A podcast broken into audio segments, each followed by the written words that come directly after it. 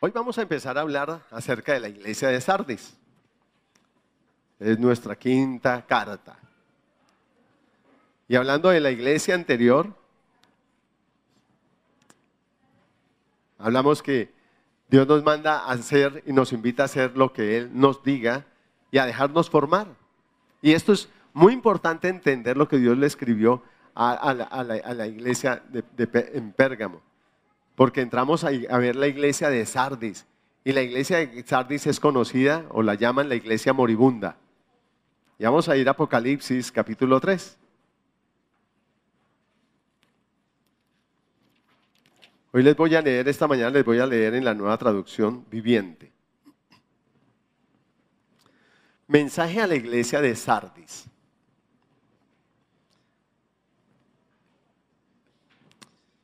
Aunque quisiera esta porción se la voy a leer en la Reina Valera. Dice, escribe al ángel de la iglesia en Sardis, el que tiene los siete espíritus de Dios y las siete estrellas, dice esto. ¿Quién es el que está hablando?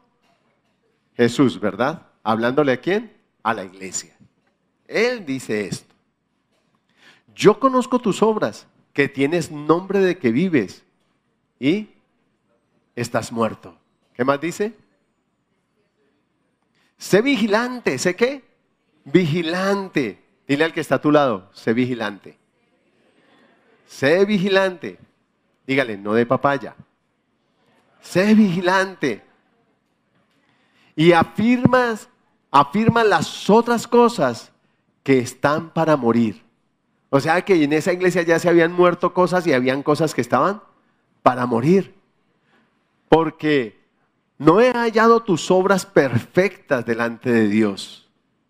Acuérdate pues de lo que has recibido y oído y guárdalo y arrepiéntete, pues si no velas, vendré sobre ti como ladrón y no sabrás a qué hora vendré sobre ti. Pero tienes unas pocas personas en Sardis que no han manchado sus vestiduras y andarán conmigo en vestiduras blancas, porque son qué? Dignas. El que venciere será vestido de vestiduras blancas y no borraré, ojo, y no borraré su nombre del libro de la vida. O sea que hay nombres que Dios va a borrar de ese libro. Y confesaré su nombre delante de mi Padre y delante de sus ángeles. Y luego, ¿qué más dice? El que tiene oído, oiga lo que el Espíritu dice a las iglesias. Acuérdese que en, hebreo se usa la palabra Shema. Y Shema es oír, pero también qué? ¿Recuerdan? Obedecer. Es la misma palabra para oír, para entender y para obedecer. Es la misma palabra, no hay otra. Es la misma.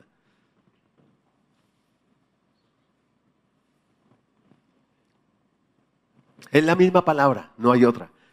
Porque ese es el fin de la palabra, que nosotros escuchemos, entendemos, entendamos y qué hagamos.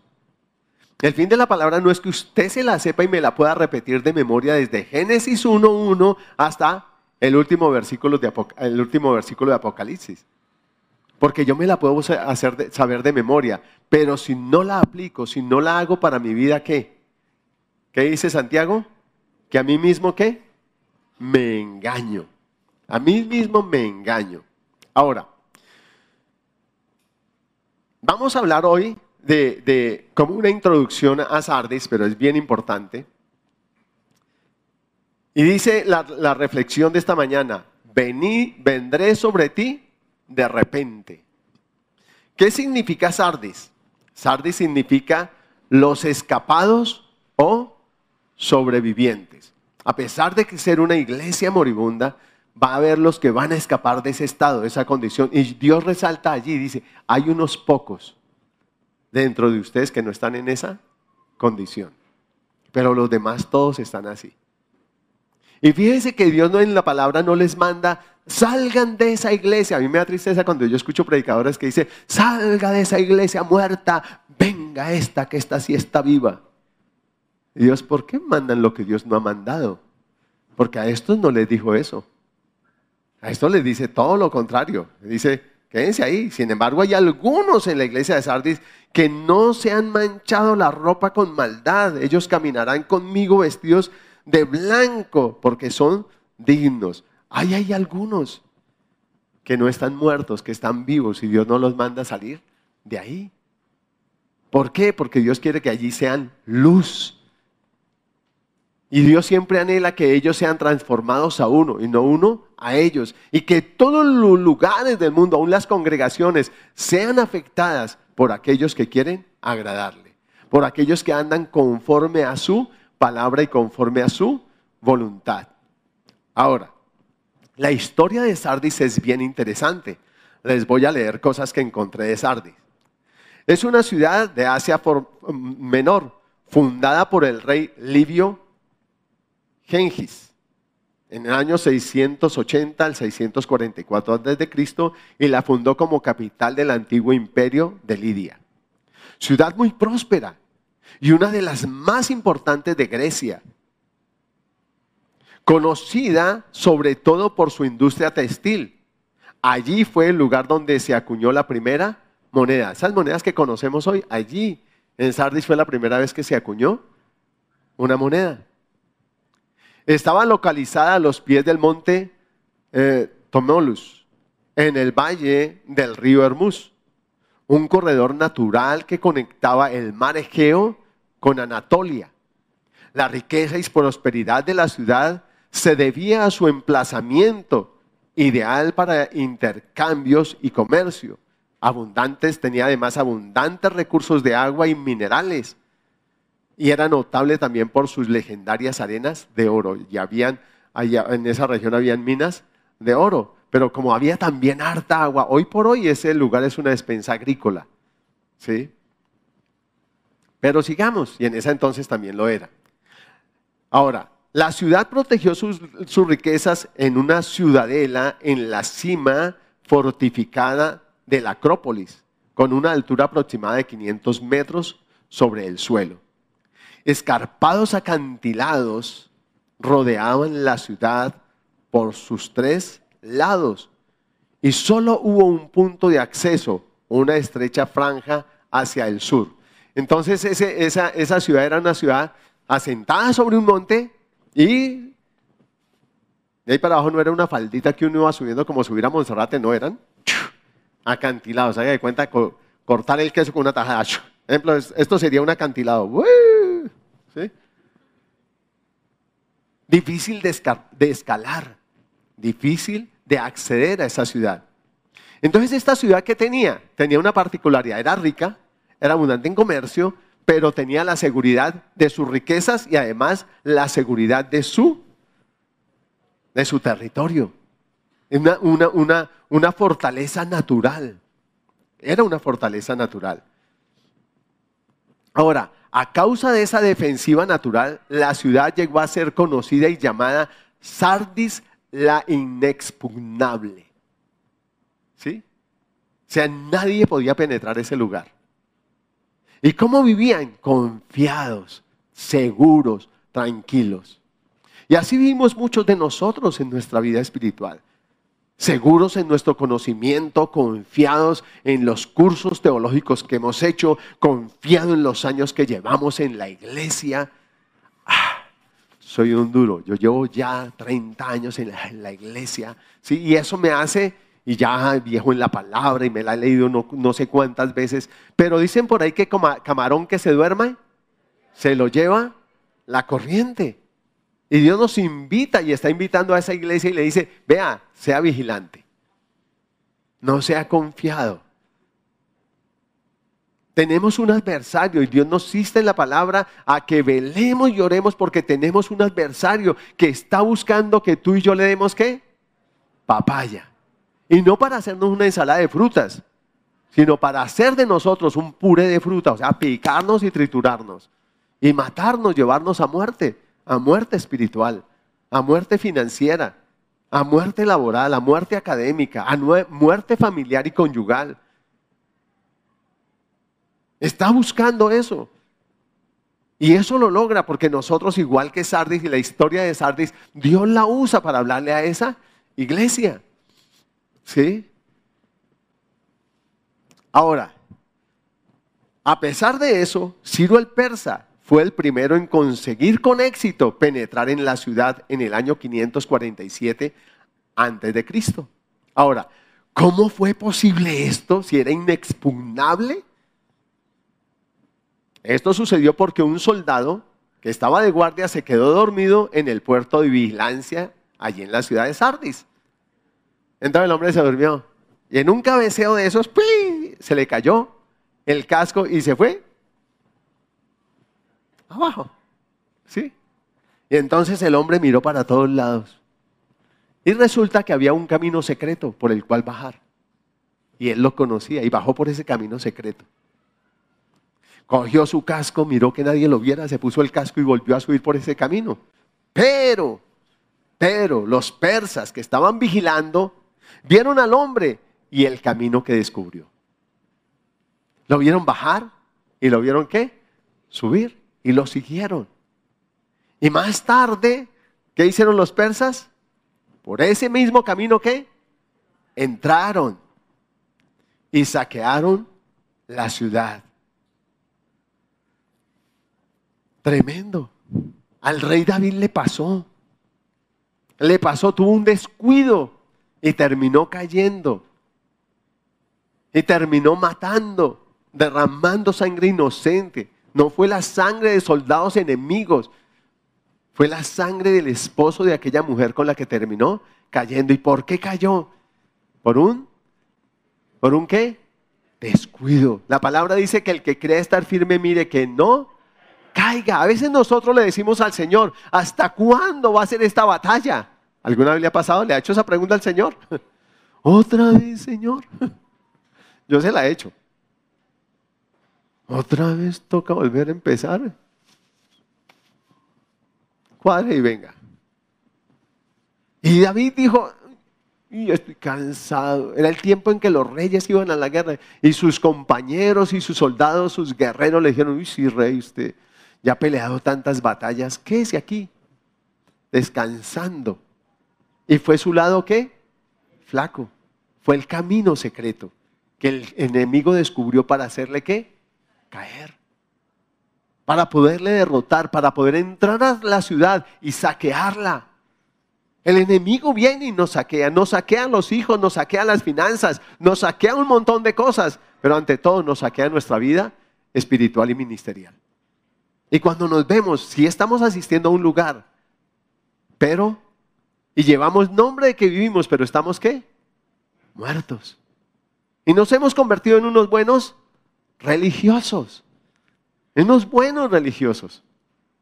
Asistimos a, a un lugar, escuchamos la palabra, pero no somos practicantes de esa palabra.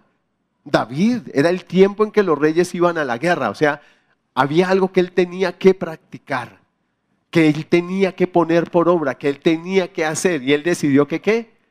Ay, no. Hoy no. ¿Cuántas veces nos pasa así para congregarnos? ¿Cuántas veces nos pasa así para orar? ¿Cuántas veces nos pasa así para leer la palabra? Y cuando nos damos cuenta estamos momificados. Vivos pero qué? Muertos. A veces vamos a orar y no nos sale ni una palabra. ¿Le ha pasado alguna vez?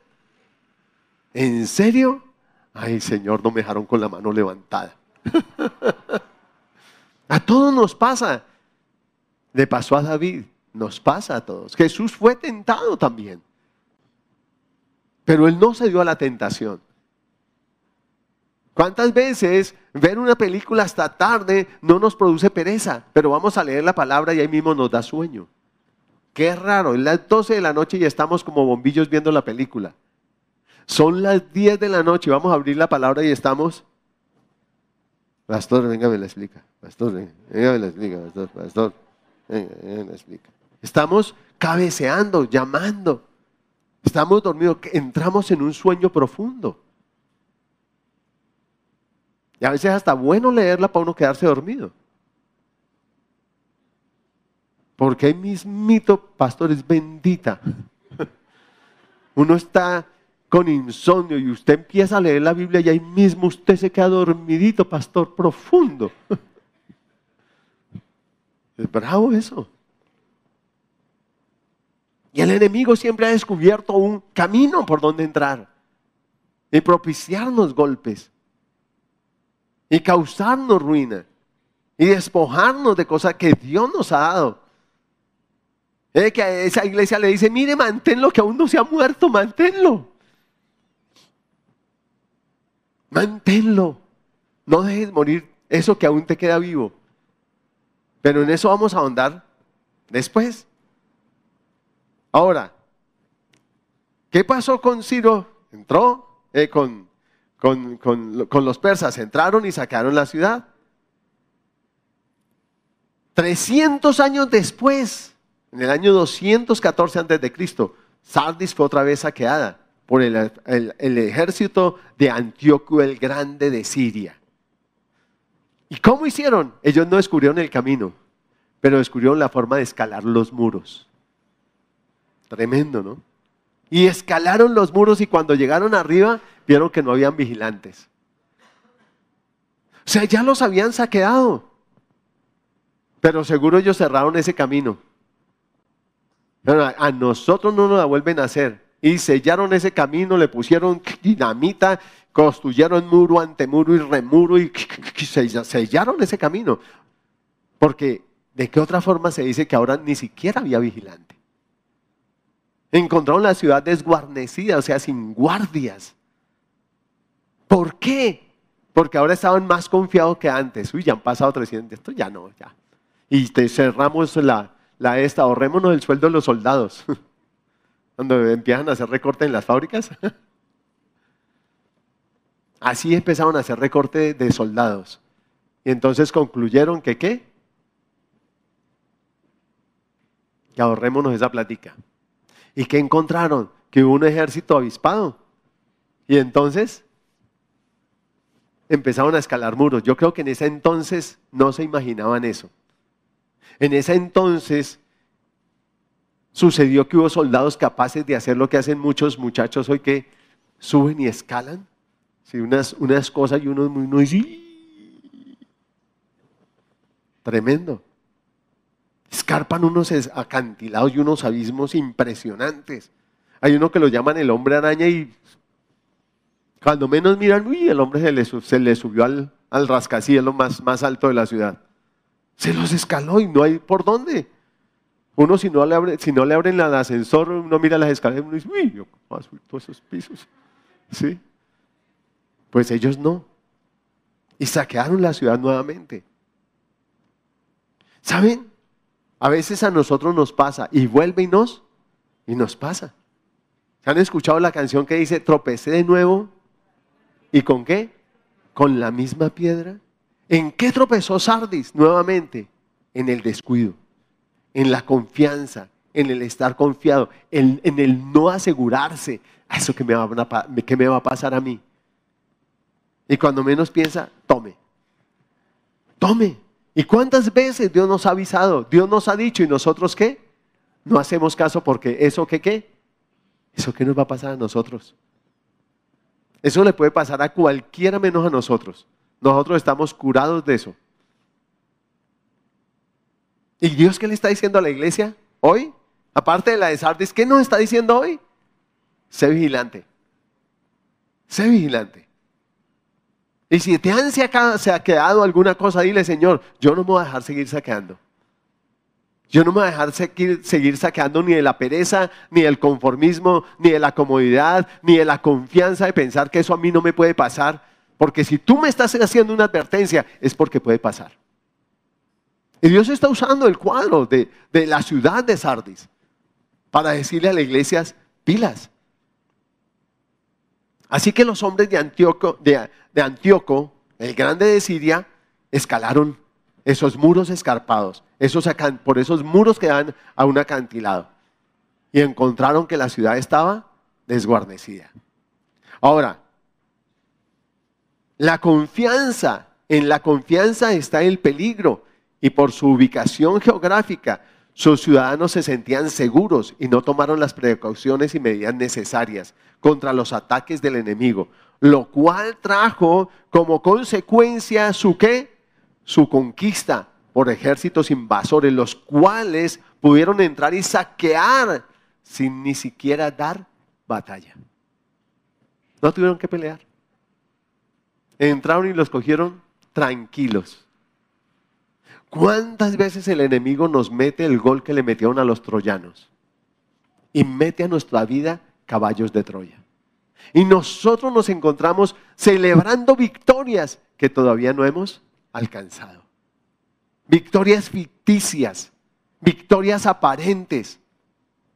Cuando uno lee la historia de las diferentes naciones, aún en la Biblia, ¿cuántos cayeron en emboscadas? Porque los adversarios salieron huyendo y dijeron, uy, los vencimos y uh, salieron todo creído y cayeron en emboscadas. Muchísimas veces. Y eso fue lo que le pasó a los troyanos. Y le metieron un gol. ¿Y cuántas veces el enemigo nos ha metido cosas a nuestra casa, objetos que van cargados de espíritus malignos?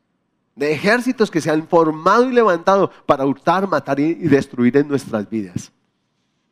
Pero a nosotros no nos parece. Nos parece que todo es, ay, es que no hay que ser tan fanático, ni mucho que queme al santo, ni poco que no lo alumbre. Y buscamos, acuerde, los lugares intermedios, la comodidad. Y Dios dice, pilas, vigilen, no se crean todo, no, creen no crean a todo espíritu, prueben los espíritus, pónganse las pilas, ojo avisor, abran el ojo, que tienen un adversario que está buscando devorarles, que está buscando destruir sus hijos, que está buscando destruir sus finanzas.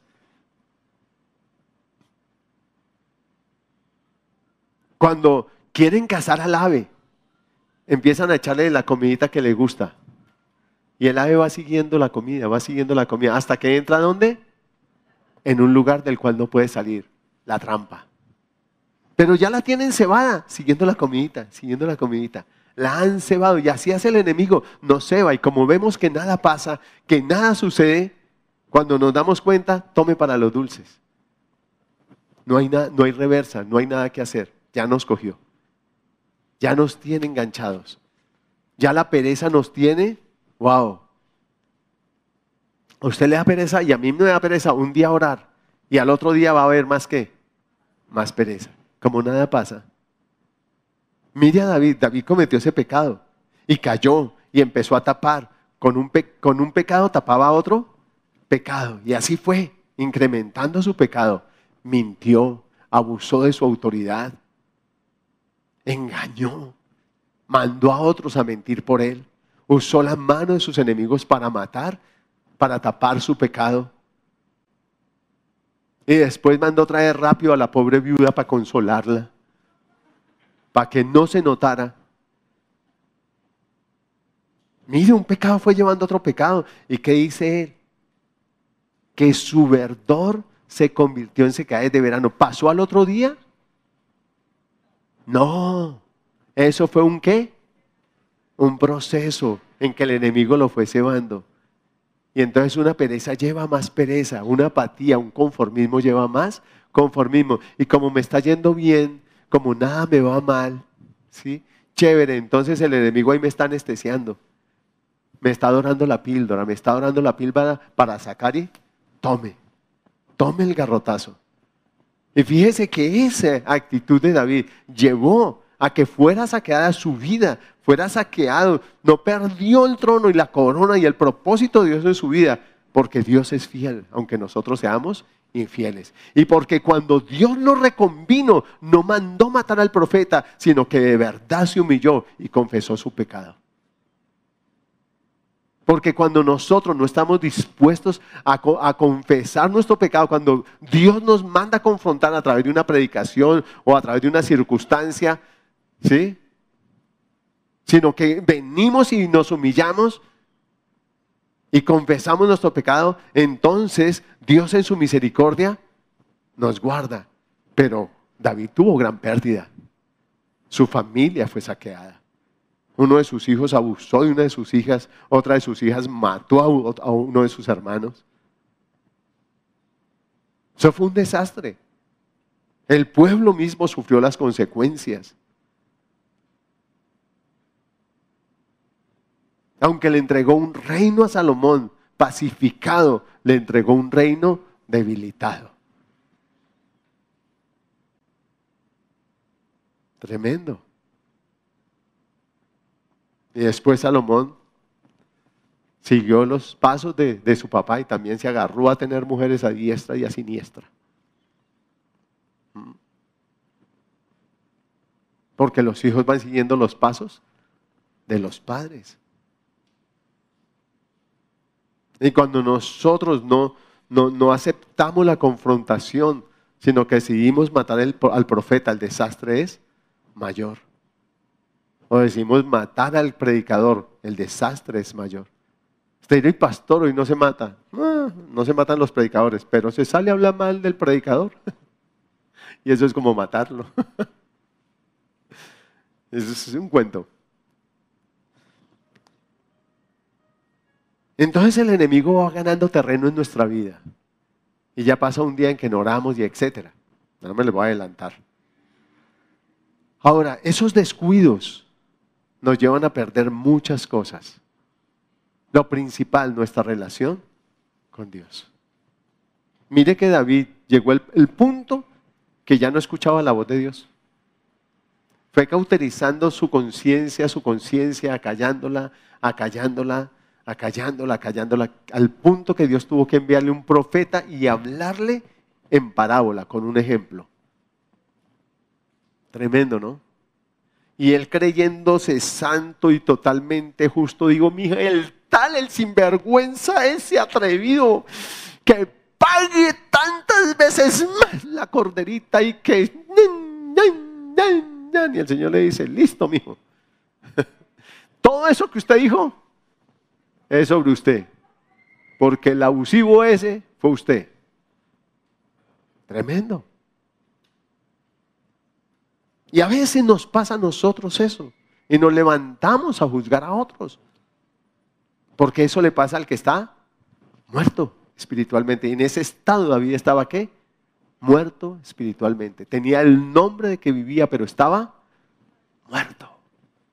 Muerto en delitos y pecados muerto en desobediencia, muerto en su obstinación, muerto en persistir en el pecado y en, no confesar su pecado. Dijo, mientras callé, se envejecieron mis huesos en mi gemir todo el día. Mi verdor lenta y paulatinamente se convirtió en sequedades. ¿De qué? De verano. A veces dicen, uy, hay sequía en Bogotá y uno mira los pastos y todavía están verdes. Y hay sequía. Pero hay sequía. Porque es que el, pasto y la tierra no se marchita el otro día. La sequía de los rigores del verano son días tras días, tras días, tras días sin llover. O sea que esa lluvia de bendición sobre David empezó a cesar, a cesar, a cesar. Y eso pasa muchas veces en las congregaciones, en la iglesia de hoy por hoy. Y hay algunos hermanos que sí van prósperos, van bollantes, pero hay otros que van decayendo. Y Dios dice, pilas, ¿qué está haciendo? Sí venimos a la iglesia, pero no leemos la palabra. Si venimos a la iglesia, pero no tomamos nota para hacer lo que nos están diciendo. Si venimos a la iglesia, pero no oramos entre semana. Y entonces mi relación con Él se va enfriando. Y ese fuego con el que empezamos se va qué? Apagando. Va menguando. Es muy difícil que una hoguera se apague así. ¡Ay! Se apagó la hoguera. ¿Qué pasa con la hoguera? ¿Ella va qué? Decreciendo, decreciendo, decreciendo, decreciendo, decreciendo. Y el que quiere avivar la hoguera nuevamente, ¿qué usa? ¿Qué usa? Los poquitos carbones que quedan medio prendidos.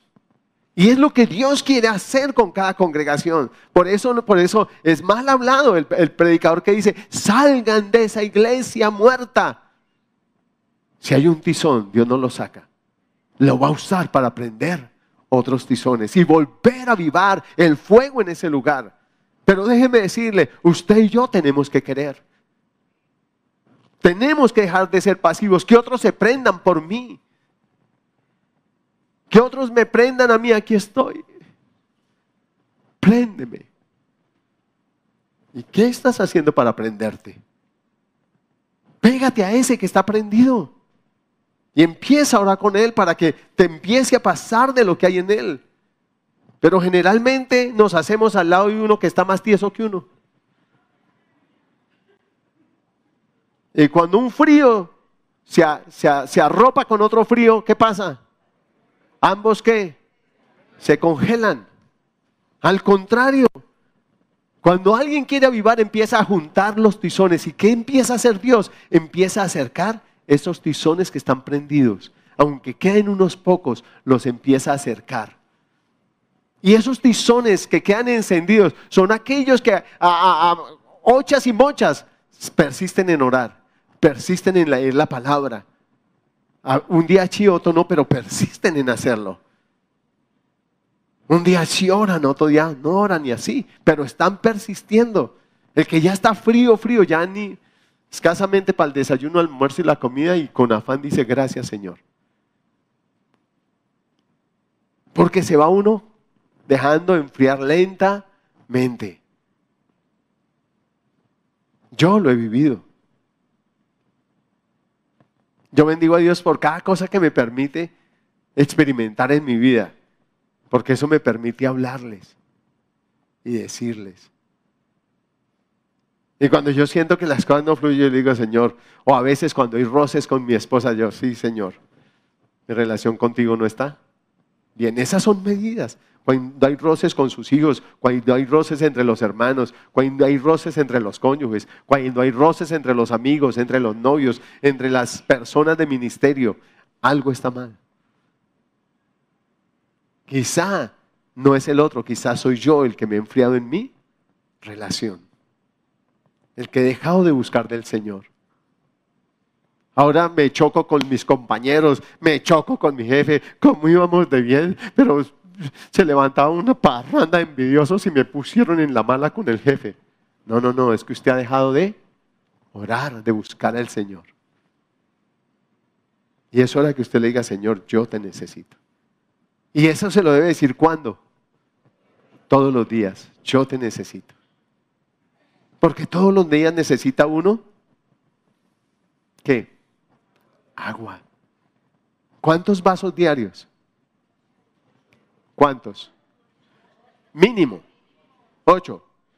¿Cuántos cumplen el mínimo? A ver. Uno, dos, tres. ¿Cuántos cumplen el mínimo?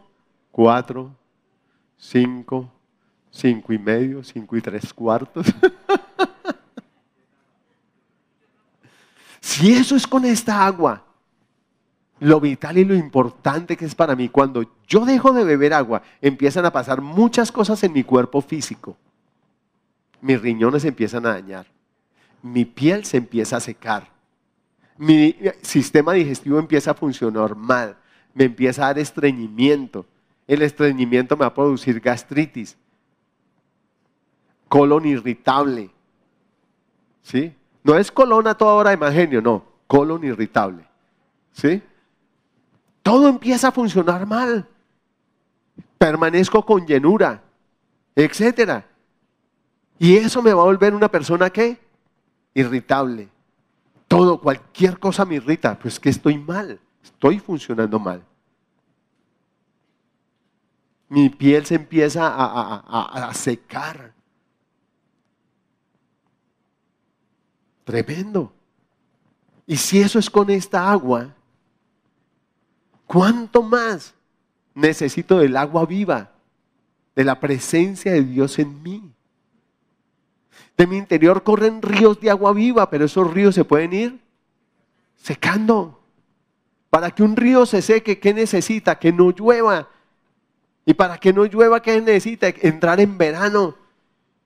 ¿Qué necesita para que no llueva sobre el cristiano? Que deje de alabar, que deje de adorar, que deje de buscar al Señor.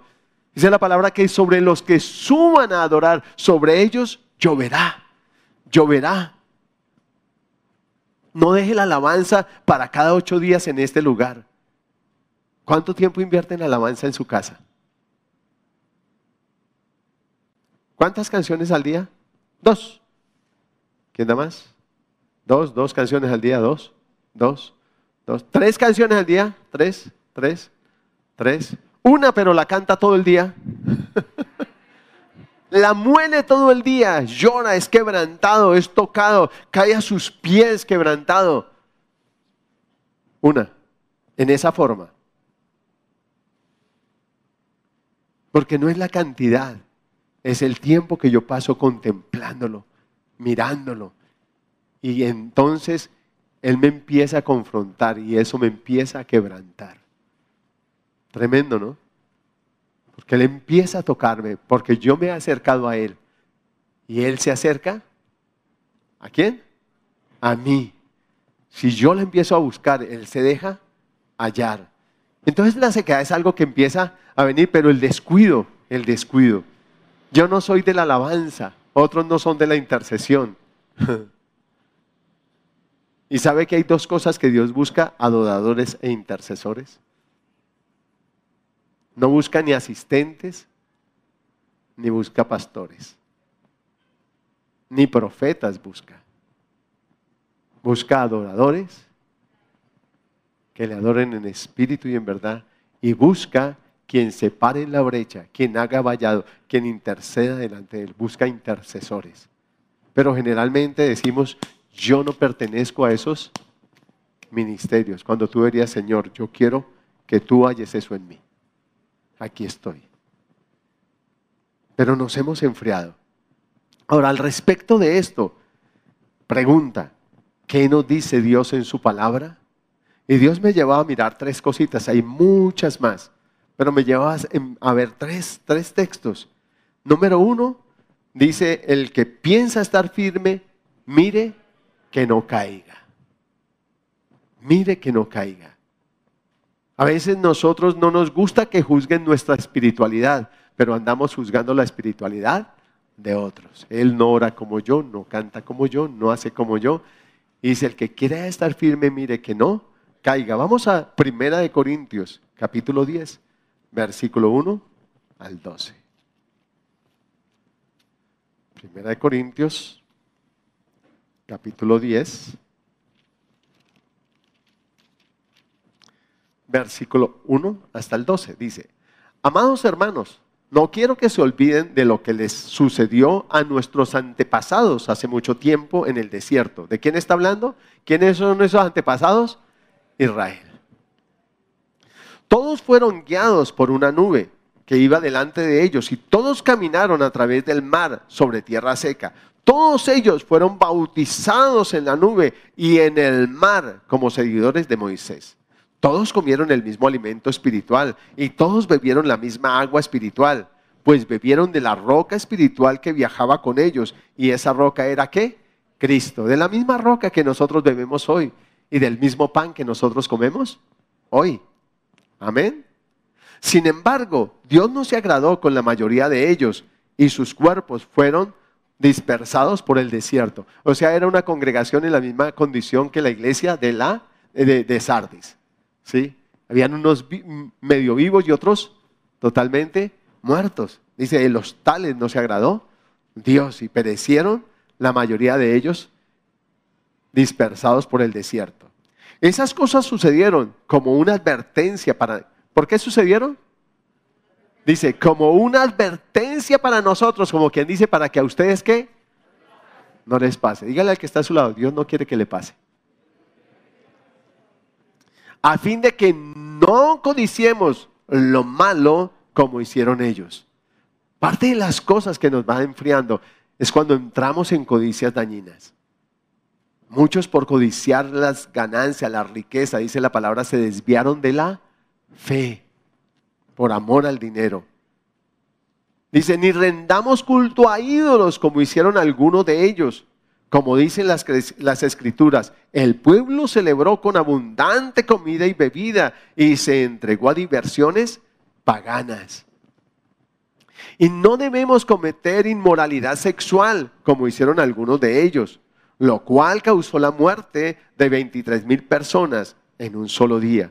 Tampoco deberíamos poner a prueba a Cristo, como hicieron algunos de ellos, y luego murieron mordidos por serpientes y no murmuren como lo hicieron algunos de ellos y luego el ángel de la muerte los dispersó. ¿En qué cayeron ellos? En idolatría. ¿En qué cayeron ellos? En murmurar. ¿En qué cayeron ellos? En inmoralidad sexual. Y eso fue que apagando.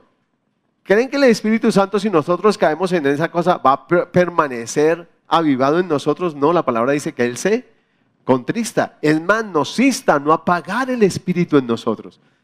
Una congregación apagada, una persona apagada, es porque ha apagado el Espíritu de Dios en su vida. Y Dios no quiere que eso pase ni en tu vida ni en mí, en mi vida, en ninguno de nosotros. Una vez estábamos reunidos en casa orando y el Señor nos decía a través de mi madre, he prendido, miren que he prendido un fuego, no lo dejen apagar. Cuán difícil es volverlo a encender. Mire, así nos estemos congregando, ejemplo, los viernes a través de Meet, congréguense. Porque un tizón prende el otro. Si usted puede entrar todos los días a la oración a las seis, entre. A las seis de la, de la noche. O todos los días a las siete de la mañana, entre. Si usted puede, hágalo. Porque eso ayuda a aprender. Eso ayuda a aprender. Esa oración persistente ayuda a aprender. Así usted no esté orando durante toda la hora, pero usted está por lo menos ahí diciendo amén a lo que otros están diciendo. Y eso lo va aprendiendo. ¿Sí? Hay carros que se varan y todo lo que necesitan es echarle un poquito de gasolina en el carburador. ¿Y vuelven a qué? aprender. Y a veces tú y yo necesitamos que nos den ese poquito de gasolina en el carburador y volvemos a, a coger y no nos apagamos totalmente. Ahora, cuando un carro se apaga y no lo vuelven a prender, ¿qué pasa con su motor? Llega un momento en que ese, motor toca mandarlo qué? reparar porque se fundió totalmente. Miren la importancia de no dejarse apagar. Dile el que está a tu lado, no te dejes apagar.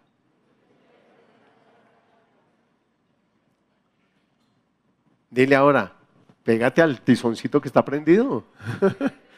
Busca, haz. No espere a que hagan por ti, haz, acércate al tizón prendido. ¿Mm? Cuando uno es mal estudiante, tiene un cachito para que todos los malos estudiantes le peguen, ¿sí o no? Lo mismo pasa espiritualmente. Cuando uno está apagado, tiene un tizoncito que se, tiene un imán para que se le peguen todos los apagados. No, no, no, no, no. Busque usted hacerse al lado del que está medio prendido. Y busque prenderse. Dice, y no murmuren como lo hicieron algunos de ellos, y luego el ángel de la muerte los destruyó. Esas cosas le sucedieron a ellos como qué? Por, e, como ejemplo para que qué? Para nosotros, para que a nosotros qué? No nos pase, no nos pase. Uno puede decir que esa, ese es un cuadro de la iglesia. La libertad de Israel, la salida de Egipto es un cuadro de la salvación nuestra. Pasar por el mar, por el mar es un, cuadro de que con Cristo he muerto y con Cristo he nacido a una nueva vida en libertad. Todo el peregrinaje por la tierra hasta llegar a la tierra prometida es un cuadro del, peregrinaje en este desierto que es el mundo hasta llegar a la tierra prometida. Hasta llegar a ese lugar. Pero al igual que ellos pasaron por circunstancias, cuando usted y yo nos disponemos a hacer un estudio, no simplemente a leer, sino a hacer un estudio de todas las cosas, los lugares por los que pasaron y las cosas que les pasaron, sientas identificados, son por las cosas por las que pasa la iglesia. Pero están allí escritas para nosotros, para que nosotros leamos. Dicen por ahí que el pueblo que ignora su, su, historia está condenado a qué? A repetirla. Y la iglesia en Sardis ignoraba la historia de la ciudad de Sardis. Y a la iglesia le pasó. 300 años después de que, de que los, los, sirios lograron entrar, la historia se les olvidó a esa generación y se durmieron tanto que ahora llegó otro ejército y los saqueó sin presentar nada de batalla, como la primera vez. ¿Qué hicieron? ¿Repetir qué? La historia. ¿Y cómo empieza eh, esta palabra? Dice, a vuestros amados hermanos, versículo 1, no quiero que se olviden de lo que les sucedió a quién, a nuestros antepasados. O sea, esa iglesia que es cuadro de la iglesia hoy, que es un tipo. También estuvieron bajo la nube de su gloria, bajo su fuego, su protección, su amparo, su cuidado, su provisión. Nada les faltó. Nada les faltó. No se envejecieron sus vestidos, no les faltó el calzado, ninguno murió deshidratado, tampoco de hambre e inanición. Murieron fue fruto de qué? ¿De qué? De su pecado, porque fueron perdiendo su relación con Dios, con lo que los mantenía vida, vivos. Y es que Él en la vida, yo siempre le digo a los hermanos, mire, Dios es la bendición, no la descuide, hombre. Él es su bendición. Manténgase bien con Él. Obedézcale. Ande con Él. Viva con Él. Si Él le dice que haga eso, hágalo. Si Él le dice que deje eso, déjelo. Él no, no lo está haciendo por envidia. Y cuando nos dice a nosotros estas cosas, está diciendo, miren, que a ustedes no les pase. Tienen un cuadro, no ignoren la historia para que no la repitan. ¿Y qué le dice a esa iglesia? Yo voy a venir como ladrón sobre ustedes que no sean sorprendidos. ¿Sorprendidos haciendo qué? Mal. Vamos a ahondar sobre eso. Haciendo obras de que están vivos, pero en realidad están muertos. Entonces, esas cosas le sucedieron a ellos como ejemplo para nosotros. Se pusieron por escrito para que nos sirvan de advertencia a los que vivimos en el tiempo, en el fin de los tiempos. Oiga, dice, mire, esto ya no está pasando por una tradición oral como empezó a pasar en el pueblo de Israel. Dice, ahora está escrito para que todo el mundo lea. Ahora que está cerca el fin, que a ustedes no les qué, no les pase.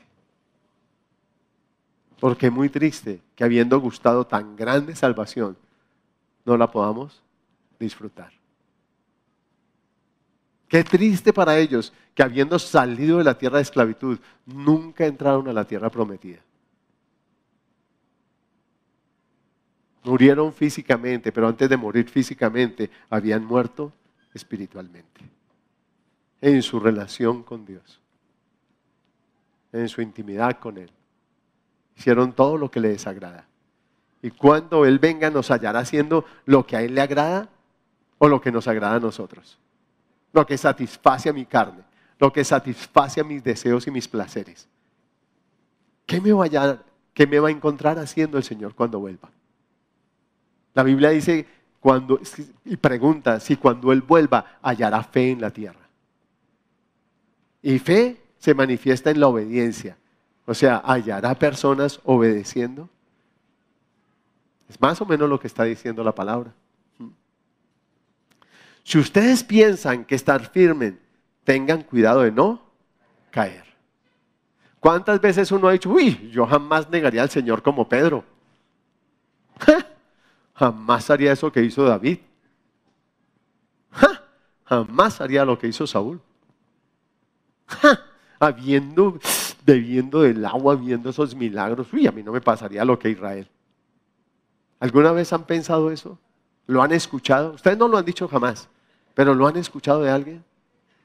Muchas veces lo hemos escuchado y muchas veces hasta lo hemos pensado. Pero ¿qué me dice la palabra? Si tú piensas que estás firme, mire que no caiga. Y la única forma de no caer es estar asido de Él, mirándolo a Él. Pedro se empezó a hundir porque dejó de mirarlo a Él. Un día recuerdo que cuando Dios me pasó por su cernidora, Recuerdo que estaba orando con mi madre y yo me sentía tan frágil que yo le decía, Señor, no permitas que alguien suspire delante de mí porque me tumba. Suspire. O sea, ¿cómo me sentía de frágil? Y de pronto mi mamá llega y me dice, me empezó a hablar el Señor a través de ella y me dijo, tú no eres débil, tú eres fuerte. En medio de la oración, ella habló en lenguas e interpretó. Y me dijo, tú no eres débil, tú eres fuerte. Y yo empecé a pensar en todo lo que había pasado mientras vivía en la pieza de Guadua, en la calle, en las lomas. Terminamos la oración y yo seguía absorto en mis pensamientos diciendo, de verdad yo soy fuerte. Y mamá Iba saliendo, llegó a la puerta y se volteó y me dice, tú no eres fuerte en ti mismo, tú eres fuerte en Dios. Y se fue. Y yo, uy, porque Dios se encarga de aterrizarnos. El que crea estar firme, mire que no caiga. No mires a tus fuerzas, no mires a tu sabiduría, a tu mucho conocimiento, porque eso no te hará estar firme, eso no te salvará. Es solo mirarlo a Él. No mires a tu chequera, porque las riquezas no son estables, hoy están y mañana, quién sabe. Por diferentes circunstancias, dice la palabra que un día alzarán alas como de águila y volarán al que las dio. Tremendo.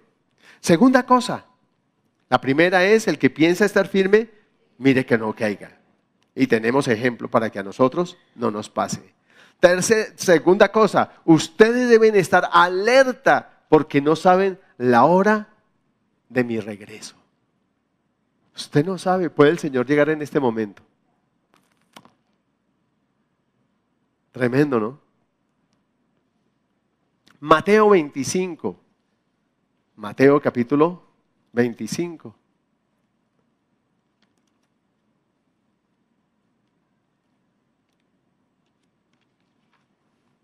Mateo 25, versículos 1 al 13. Parábola de las 10 damas de honor. Les voy a leer la nueva traducción viviente. Entonces el reino del cielo será como 10 damas de honor que tomaron sus lámparas y salieron para encontrarse con el novio. Cinco de ellas eran necias y cinco sabias. Las cinco que eran necias no llevaron suficiente aceite de oliva para sus lámparas, pero las otras cinco fueron tan sabias que llevaron aceite extra. En la Reina Valera dice que llevaron aceite en su lámpara y llevaban una vasija con aceite. O sea, llevaban por si acas, ¿eh? por si de pronto llevaban un extra. Como el novio se demoró, a todas les dio sueño y se durmieron. A la medianoche se despertaron ante el grito de, miren, ya viene el novio, salgan a recibirlo. Todas las damas de honor se levantaron y prepararon sus lámparas. Entonces las cinco necias les pidieron a las otras, por favor, danos un poco de aceite, porque nuestras lámparas se están apagando. Sin embargo, las sabias contestaron, no tenemos suficiente para todas. Vayan a una tienda y compren un poco para ustedes. Pero durante el lapso en que se fueron a comprar aceite, llegó el novio. Entonces las que estaban listas entraron con él a la fiesta de bodas y se cerró la puerta con, ¿con qué? Con llave. Más tarde, cuando regresaron las otras cinco damas de honor, se quedaron afuera y llamaron, Señor, Señor, ábrenos la puerta. Él les respondió, créanme, no las conozco. Así que ustedes también deben estar alertas porque no saben el día ni la hora de mi regreso. Tremendo. ¿A qué horas volverá el Señor? Recuerden que yo les he contado cómo Dios me dio una lección y me permitió un accidente para mi vida y me dijo, hay dos cosas que el hombre no, no sabe, el día de su muerte y el día de mi venida. ¿Cuál de las dos cosas le sorprenderá primero? ¿Cuál de esas dos cosas nos va a sorprender primero? Y eso me invita a preguntarme a la siguiente pregunta que yo ya me hice. ¿Estaré listo para ese momento? ¿Tendré aceite en mi lámpara? ¿Tendré aceite extra? ¿Sabe que nosotros a veces nos conformamos con un calorcito del espíritu? Sentí un calorcito, sentí un fuego. O de pronto me, sacudí a causa de su presencia o empecé a llorar. Pero me conformo y me quedé con un poquito de aceite. Y Dios me invita a que qué? A que yo me llene. Y en la palabra que me dice, se llenos del Espíritu. Me dice, no se embriague con vino, no se embriague de esas cosas que el pueblo se embriagó. Uno se embriaga de celos, de codicia, de lujuria, de envidia, de mentira de hurtos, de, de, murmuración. Uno se embriaga de tantas cosas, pero Dios dice, no se embriaga de esas cosas porque en ellas hay disensión. O sea, ellas no son de beneficio ni de bendición. Más bien, Antes bien, sed llenos del Espíritu Santo. O sea, embriáguese del Espíritu. Ahora, ¿qué necesito para embriagarme? ¿Cuántas copas usted necesita para estar ebrio? Bueno, si usted no ha tomado, calcule. Usted dirá, no, yo me tomo la primera y ya quedé perdido. Sí, pero no está ebrio. Perdón, usted no está ebrio. Es más, usted después de eso no vuelve a tomar. Queda curado. Pero eso no es lo que le pasa al ebrio. Yo les he contado como Dios una vez me hizo una pregunta. ¿Qué diferencia entre un borracho y un alcohólico? Y la gran diferencia es que el borracho sabe vivir sin la botella, el alcohólico no. Él no sabe vivir sin la botella. El, el alcohólico vive ebrio. El borracho casual a veces está chapetón. Otras veces puede estar ebrio, pero ese no es su estilo de vida. Ese no es su estilo de vida. No así el alcohólico. El alcohólico, él toma en dónde? ¿En dónde? En todo tiempo y en todo lugar. Él no sabe vivir sin la botella. El alcohol, el borracho sí, él va a un lugar a tomar. ¿Y sabe una cosa? El Señor me dice, cuando yo le dije toda la diferencia entre el borracho, el alcohólico, todo eso, me dice, ¿sabes? Ustedes son como los borrachos. ¿Qué qué? Vamos cada ocho días a un lugar a ver, a ver cómo nos va. Me dijo, ¿por qué no son como los alcohólicos? Que no llegan a ver si les dan para, ¿qué les dan para tomar? Sino que llegan ebrios de mi presencia a aprender también a otros. Tú y yo estamos llamados a ser esos, esos que no se han dejado apagar, pero que no se quedan ahí, sino que empiezan a buscar más, a buscar de mañana, de tarde, de noche, a tiempo y fuera de tiempo. Señor, dame más de ti, yo quiero más de ti. No solo una canción, sino una realidad, un estar sediento, un buscar con desesperación. El salmista lo experimentó y después de lo que lo experimentó decía, como el siervo brama, clama, gime por las corrientes de las aguas, así clama por ti, oh Dios, el alma mía. Mi alma tiene sed de ti, del Dios vivo. Te desea mi corazón y todo mi ser te anhela, Señor. Y él decía también que para él no había otra porción y otra edad, sino Dios. Y así tiene que llegar, tenemos que llegar a ser nosotros. Ser avivado no es por el estilo de música, de luces o de humo que hay en un lugar, es por mi cotidiano vivir. Porque el alcohólico generalmente no va a ninguna cantina. No va a lugares con luces ni con humo. Es su estado qué? Normal. Yo tuve dos profesores alcohólicos. Y ellos llegaban. Usted no parecía que estuvieran ebrios. Uno sabía que estaba borracho porque tenía la marca de alguna caída. Pero el resto llegaban y daban su clase pero todos sabían, ahí donde está, el hombre está embriagado, ebrio. Estar ebrio no es estar perdido, es estar bajo el control del Espíritu, bajo el poder del Espíritu en todo tiempo y en todo lugar. Pero para que eso sea, usted y yo tenemos que estar tomando esa botella, guindados de esa botella, adictos a esa botella, adictos de su presencia, necesitados, como que si nos falta nos sentimos que morir. Tú y yo necesitamos llegar a ese estado. Tú y yo necesitamos decirle, préndeme de esa manera. Las sensatas eran esas. Las insensatas eran las borrachitas. Las que de cuando en cuando tomaban un poquito de aceite. Entraban en las cantinas a gorriar unción a goterear unción. No, Dios no quiere que yo goteree de unción. Dios quiere que yo viva en su presencia ebrio, bebiendo, comiendo de Él, aprendiendo de Él, queriendo de Él, anhelando de Él. Anhelando de Él.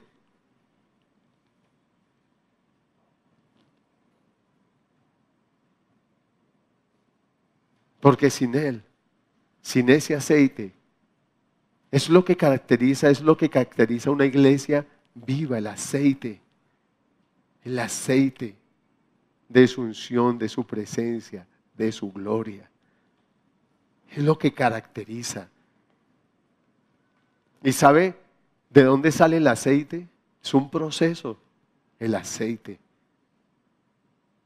Es un proceso. Pero cuando hay aceite lubricando las piezas, es donde los roces no se sienten ni duelen.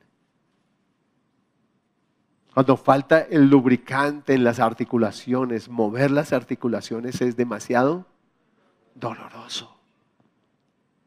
Y así sucede entre los miembros del cuerpo de Cristo, cuando ese aceite de su espíritu que irriga y lubrica todo el cuerpo no está en alguno de los miembros. Necesitamos todos ser llenos de ese espíritu, como en la cabeza, cada miembro del cuerpo y no es porque sea pastor o sea profeta, es porque eres miembro del cuerpo, llamado a ser lleno del Espíritu Santo, llamado a que de su interior corran ríos de agua viva. La palabra dice que correrá y eso pasará del interior de qué? ¿De cuántos?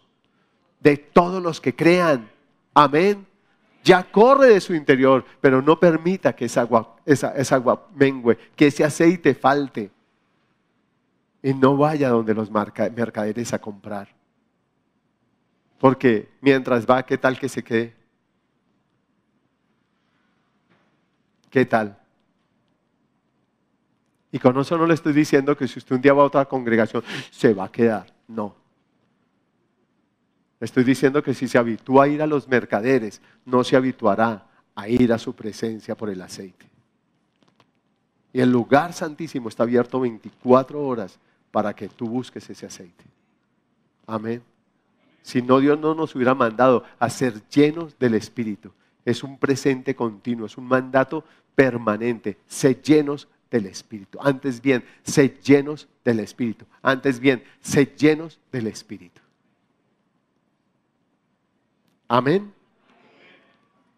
Tercera cosa, ustedes también deben estar alerta porque no saben qué día vendrá su Señor. Mateo 24, ahí mismo. Vamos a leer desde el versículo 37. Allí está Jesús predicando los eventos futuros. Y habla de los días de Noé y habla de Sodoma y Gomorra, etc. Pero empieza diciendo versículo 37, cuando el Hijo del Hombre regrese, será como en los días de Noé.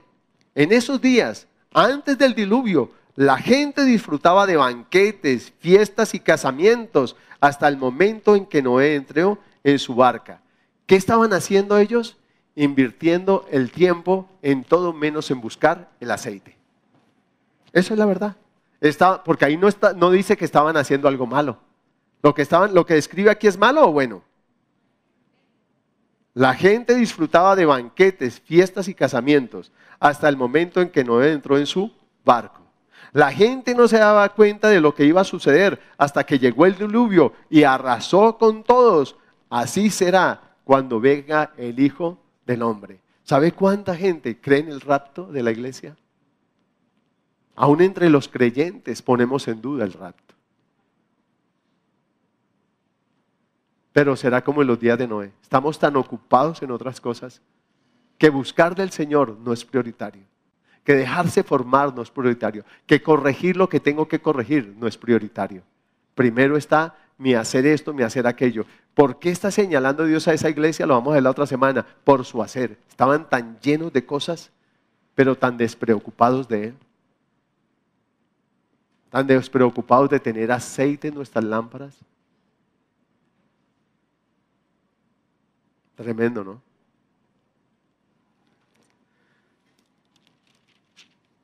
Versículo 40. Dos hombres estarán trabajando juntos en el campo. Uno será llevado y el otro será dejado. Dos mujeres estarán moliendo harina en el molino. Una será llevada y la otra dejada. Así que ustedes también deben estar alerta, porque no saben qué día vendrá su Señor. Ahora, ¿usted se ha preguntado por qué uno, si estaban haciendo lo mismo, por qué el uno fue dejado y por qué el otro fue llevado? La respuesta está en las vírgenes. ¿Por qué? Porque ese que fue llevado tenía aceite. Y el que fue dejado no tenía qué? Aceite. Sí estaba haciendo buenas cosas, buenas obras. ¿Y qué le reprocha Dios a esa iglesia? Le dice que está llena de buenas obras, pero no las que Dios quiere ver. Y a veces nos llenamos y nos ufanamos de todo lo que le servimos al Señor. Y el Señor un día nos va a decir todo lo que no servimos. Que lo que nos mandó a hacer, eso no hicimos. Lo que nos mandó a hacer no hicimos, pero lo que no nos mandó a hacer, eso hicimos. En ese pusimos nuestra prioridad y todas nuestras fuerzas. Un día estaba yo embetunando mis zapatos, sacándole, ¿cómo es que le llaman los soldados? ¿La qué? La americana sacándole un soldado allá en el barrio de Las Lomas me enseñó. Yo cogía esa, yo quería tener los más lustrados que ese, que ese soldado. mira, casi que me podía ver en él.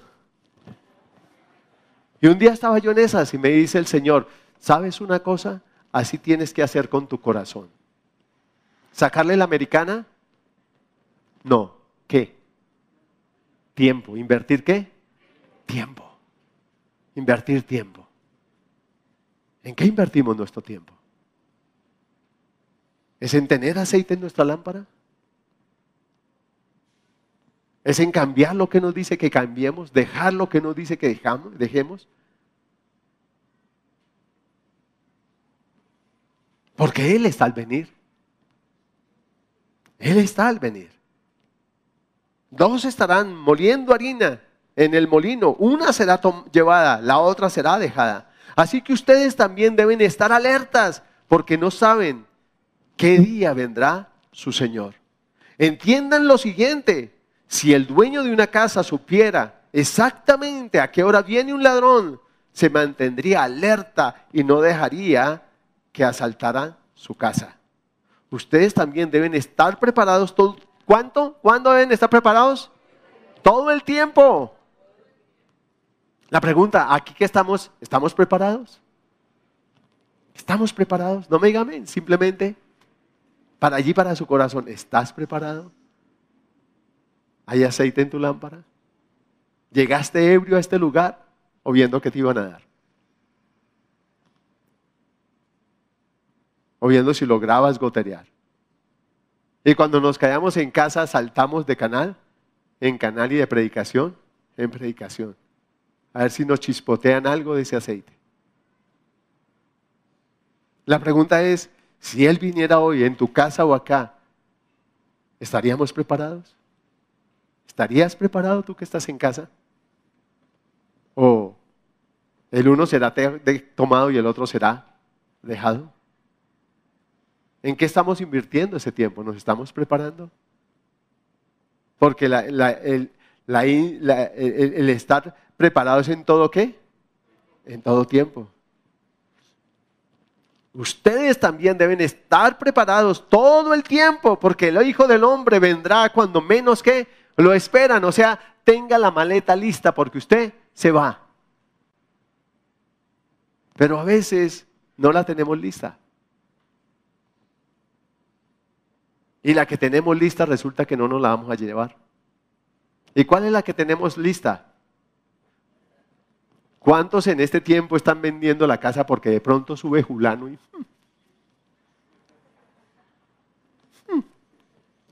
Y se están preparando para que no les quiten nada. Pero usted se está preparando para irse y dejarlo todo. También le está diciendo, Señor, aquí yo llevo en esta maleta, llevo y llevo y llevo, que no me falte. Señor, mire, empacamos las pantuflas, miren a ver, y hacemos lista. ¿Qué nos vamos a llevar para el viaje? Y para ese viaje, sabe que todo lo que usted se va a llevar es lo que hay en su corazón, el aceite que lleve en su lámpara. Es todo lo que usted va a llevar. Desnudo vino y desnudo se va. ¿Y de qué valdrá todo lo que se afanó en este mundo? Necio, esta noche vienen a pedirte tu alma. ¿Y de quién será todo lo que has amasado? Pastor, entonces, ¿para qué trabajo? Para que sea luz a todo su alrededor. Sea un jefe excelente que manifiesta a Dios. Sea un empleado con unción, un jefe con unción, un enfermero con unción, un chofer con unción, un minero con misión, un gran empresario con unción, un presidente con unción, un portero con unción. O sea, mantenga la lámpara encendida y mantenga vasija extra. Pero a veces teniendo, eh, hacemos ayuno para que Dios no multiplique lo que ya tenemos, pero no unción. ¿Sino qué? ¿Cómo le dicen? Lana, billete, plata. Multiplícanos eso, Señor. ¿Y la unción qué? Porque es todo lo que usted se va a llevar. Es una vasija de barro que contiene un gran tesoro, el tesoro de su gloria, de su presencia, de su unción. Amén.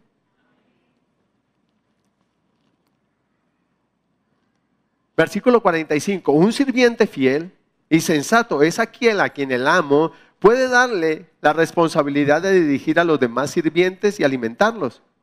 Si el amo regresa y encuentra que el sirviente ha hecho un buen trabajo, habrá una recompensa. Les digo la verdad, el amo pondrá a este sirviente a cargo de todo lo que posee pero ¿qué tal si el sirviente es malo y piensa, mi amo no regresará por un tiempo? Ah, es que el Señor todavía no viene. Y comienza a golpear a los otros sirvientes, a parrandear y a emborracharse. El amo regresará inesperadamente y sin previo qué? Aviso.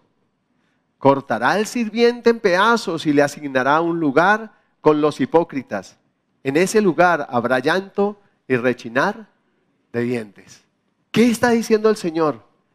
Cuando Él llegue, ¿qué voy a estar haciendo? Quizá fornicando, quizá viendo una buena película de mm, pornografía o de violencia. ¿Qué, ¿Qué, me sorprenderá el Señor viendo? Porque dice que llegará sin avisar, en cualquier momento. O sea que como me cogió, me cogió. ¿Cómo me sorprendió? Me sorprendió. Quizás llevo el celular de otro. Y el Señor al momento llega y ¡ah! El Señor es que iba a hacer una llamada, más no celestial. Lo que está diciendo allí es, ¿qué te va a sorprender haciendo el Señor en ese momento que llegue? ¿Qué vas a estar haciendo? ¿Lo que Él te mandó a hacer o lo que no te mandó a hacer? Ahora, fíjese que allí le está hablando de su relación con los demás. ¿Cómo estoy tratando a los demás? ¿Cómo yo estoy haciendo con otros? ¿Estoy haciendo lo que Él me mandó a hacer? Amar a mi prójimo, bendecir a mi prójimo, respetar a mi prójimo, ayudar a mi prójimo. ¿Qué estoy haciendo? ¿Qué estoy haciendo? ¿Estoy saqueando a mi prójimo? ¿Estoy borracho y parrandeándome a todo mundo? Porque como los borrachos no saben lo que hacen y después resultan con amnesia. Yo hice eso no se acuerdan de nada. Y el Señor le va a decir, mire que yo sí me acuerdo, aquí está la película. Y está el video. Y mire lo que dice, allí será el lloro y el crujir de dientes. ¿Cómo me va a sorprender su venida? Porque Él está la puerta. Todo el mundo dice que está a la puerta.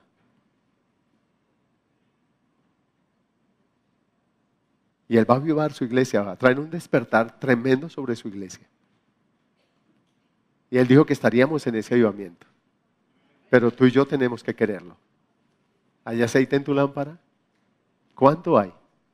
Mucho no es suficiente. Recuerde que las sensatas tenían que vasijas extras, reservas. Mucho no es suficiente. Harto tampoco. Tenían tanto que las otras les dijeron, danos a nosotros. Y ellas no fueron egoístas, fueron sensatas. Dijeron, no les podemos dar. Nosotros como bienes espirituales las juzgamos. Decimos, uy, no, el amor de Dios no estaba en ellas. No sé Dios cómo se las llevó. No, no es que el amor de Dios no estuviera en ellas. Es que tiempo y ocasión suceden a todos en el planeta, tanto a nivel material como espiritual. Ellas tuvieron la oportunidad de buscar también aceite extra y no lo hicieron. ¿Qué pasó? ¿Por qué no lo hicieron? Estaban ocupadas moliendo, estaban invirtiendo su, su, dinero, sus fuerzas en lo que nos sacia, en lo que no es pan, invirtiendo en tener más cosas a nivel material, pero a nivel espiritual secándose, muriendo. Hoy si tiene un mejor televisor y pasa más tiempo en él. Hoy tiene un mejor celular y pasa más tiempo chateando. Cuando Él venga, ¿qué aceite va a encontrar en mi lámpara? ¿Qué aceite? Es una pregunta suelta que solo usted toma y responde. Yo tomo y la respondo. Dios te ama mucho y por eso nos está hablando. Dios nos ama tanto que escribió siete cartas. Y en cada carta nos revela algo. Y lo que yo no hice con la carta anterior, corregir, dejarme formar, empezar a hacer lo que me manda, me lleva a la siguiente carta, a Sardis, me estoy muriendo. Orad sin cesar. Que la palabra more abundantemente en vuestros corazones. Velad y orad. Son cosas que ha mandado Él. Hagan todo lo que Él les diga. Nunca ha sucedido un milagro sin hacer lo que Él diga.